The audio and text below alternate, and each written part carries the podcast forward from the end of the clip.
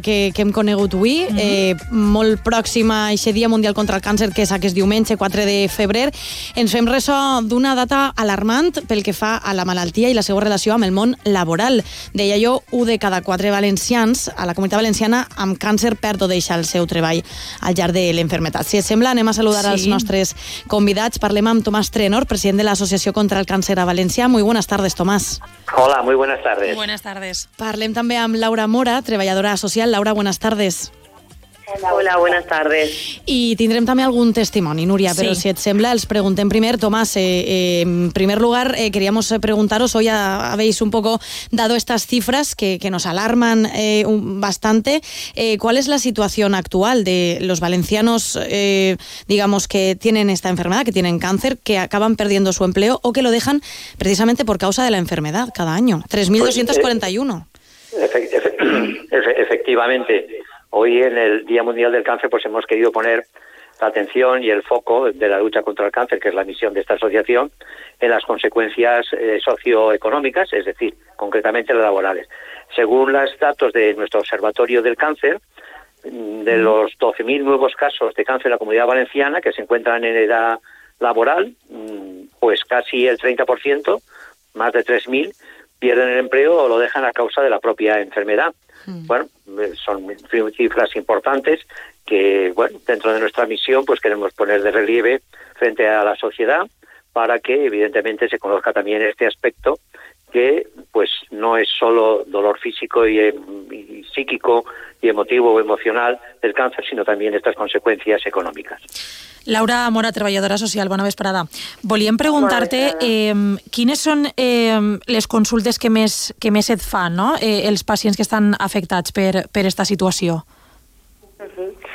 Normalment, quan a la persona li l'acaben de diagnosticar, els dubtes que, que més té la incertidumbre que més, uh, que més li prima en aquest moment és eh, la volta al treball, perquè moltíssimes persones quan mm. ja passen els dos anys de, els dos anys de màxim de baixa o que tenen que reincorporar-se al mercat laboral, els, els afecta moltíssim el pensar si l'empresa es pot adaptar al lloc de treball, si es volen adaptar, si ho poden tornar mm. a fer les mateixes funcions que estaven fent abans. Aleshores, nosaltres per això també des de l'associació demanàvem a, a les empreses també un poc més de flexibilitat d'horaris, inclús possibilitat d'un teletreball i adaptacions al lloc de, de treball en el moment en què la persona torni altra volta a treballar en, en l'empresa en la que estava treballat o, o inclús busca un altre tipus de treball, perquè això també passa en molts casos, que Clar. la persona té que reinventar-se i buscar un altre tipus de feina. Sí, perquè segons les vostres dades, eh, fins un 3% eh, estan obligats, es veuen obligats a, a canviar de, de treball, clar. Ah, claro, Suposa per el tipus que tinguen de treball, clar. Exacte, això depèn molt de, de cada persona, el, les tasques que està desempenyant, el tipus de treball que està fent, arrel també de les seqüeles, no? una volta eh, acabat el tractament, que aquestes seqüeles moltes voltes radiquen en molt de dolor o dificultats inclús de concentració, de mobilitat o un cansanci extrem, el que obliga al final a la persona, si no li se pot adaptar el lloc de treball o l'empresa no li l'ha adaptat, a tindre que reinventar-se i canviar completament. Uh -huh. eh, en la part econòmica sabem que, evidentment, eh, al llarg del tractament, eh, aquestes famílies, aquestes persones que a més de la pèrdua d'ingressos eh, per tindre que deixar la feina o, o no poder assumir anar a la feina, eh, tenen que a més assumir aquest cost que tenen els tractaments, entre 150 i 300 euros. Tomás, eh, queríamos preguntarle sí. que evidentemente la asociación ha triplicado la inversión destinada precisamente a esas ayudas económicas de emergencia, eh, más que necesarias, claro. Efectivamente, dentro de nuestros programas de apoyo socioeconómico están estas ayudas de emergencia, efectivamente. Eh, según la, los datos de nuestro observatorio, entre 150 y 300 euros adicionales de gasto para las familias con algún miembro con cáncer, pues medicinas adicionales no cubiertas por el, sistema público, eh, aparatos ortopédicos, desplazamientos, viajes, bueno, pues supone ese, ese incremento. Si encima, pues evidentemente hay una pérdida o una rebaja de ingresos, pues evidentemente la situación se, se agrava. Y efectivamente tenemos estas ayudas económicas de emergencia que permiten a estas familias, pues, em, digamos, mm, pagar las, los gastos más urgentes, evidentemente, y dar tiempo también a que las ayudas públicas pues puedan llegar. Siempre son un poco más lentas, evidentemente, pero nosotros lo hacemos desde aquí precisamente con esa finalidad. Mm. Estem parlant que enguany es vol posar el focus en aquesta necessitat no, d'abordar l'impacte laboral i també econòmic que té la malaltia en les persones que, que la pateixen.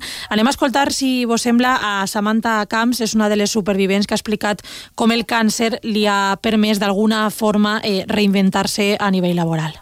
Mi situación laboral cuando me diagnosticaron es que estaba en el paro. Gracias a esta situación, mira, dentro de lo malo siempre hay algo positivo, me reinventé y he acabado haciendo lo que más me gusta, que es dibujar. He montado un taller de dibujo para niños y adultos. El cas de, de Samantha suposem que no serà, no serà ni molt menys eh, un, uno dels, dels que menys, no? N'hi haurà molta gent en aquesta situació, supose. Exactament. Com hem comentat anteriorment, eh, cada persona eh, s'enfrenta a unes dificultats. En el cas de Samantha, ella s'ha tingut que reinventar i s'ha obrat el seu propi negoci. Nosaltres, per això, des de l'associació oferim tallers també des de la part d'atenció social en els que treballem tot el tema de la reinvenció per a apoyar i acompanyar a totes aquelles persones que ho necessiten en tornar a, a, a buscar, no? a connectar un poquet en el que, en el que volem enfocar-se en el mercat laboral. Uh -huh. eh, Tomás, yo creo que podemos hacer además eh, pues este, esta, este llamamiento ¿no? a que el Día Mundial contra el Cáncer, lo decíamos, se celebra este domingo, es eh, pues una forma también de llamar a, a, todos los actores sociales a que puedan eh, aliviar digamos ese impacto laboral eh, y por supuesto a seguir colaborando en, en, asociaciones como la vuestra para seguir eh, pues luchando para recaudar fondos para acompañar a estas personas que lo necesitan. Pues así es, efectivamente este día, pues desde la asociación queremos ya hacer esa efectivamente esa llamada de atención a los sectores económicos, a los empleadores, a las empresas, pero también a todos los demás empleadores, para que tengan en cuenta precisamente esta situación de los enfermos de cáncer. Varias medidas pueden ser aplicadas, ¿no? Desde la flexibilidad, el teletrabajo, la readaptación al puesto de trabajo con, con, formación adicional, bueno, pues medidas que permitan, pues dentro de la situación física del paciente, del enfermo, pues evidentemente que pueda seguir en el sistema laboral y siendo un trabajador útil y eficiente para, para la empresa. Planes de salud internos como apoyo psicológico, formación en la salud, etcétera, etcétera, pueden ser también útiles para esa reincorporación que pueda ser beneficiosa para el propio paciente, pero al mismo tiempo que la empresa pueda asumir perfectamente, estos nuevos trabajadores, mm. digamos, que están afectados de cáncer. Mm. Eh, no sé si eh, podríais eh, decir cómo, por ejemplo, si hoy nos está escuchando alguien que, bueno, pues que pueda sentirse identificado con el caso de Samantha que acabamos de escuchar o con algún familiar que, que le han detectado la enfermedad, el cáncer, no sé si podéis explicar un poco cómo pueden acogerse ¿no? a, a esa ayuda de las trabajadoras sociales de, de toda la asociación sí. en general. Pues tenemos un teléfono que ahora lo va a decir Marta, que pueden llamar 24 horas al día, todos los días del año, sin problemas,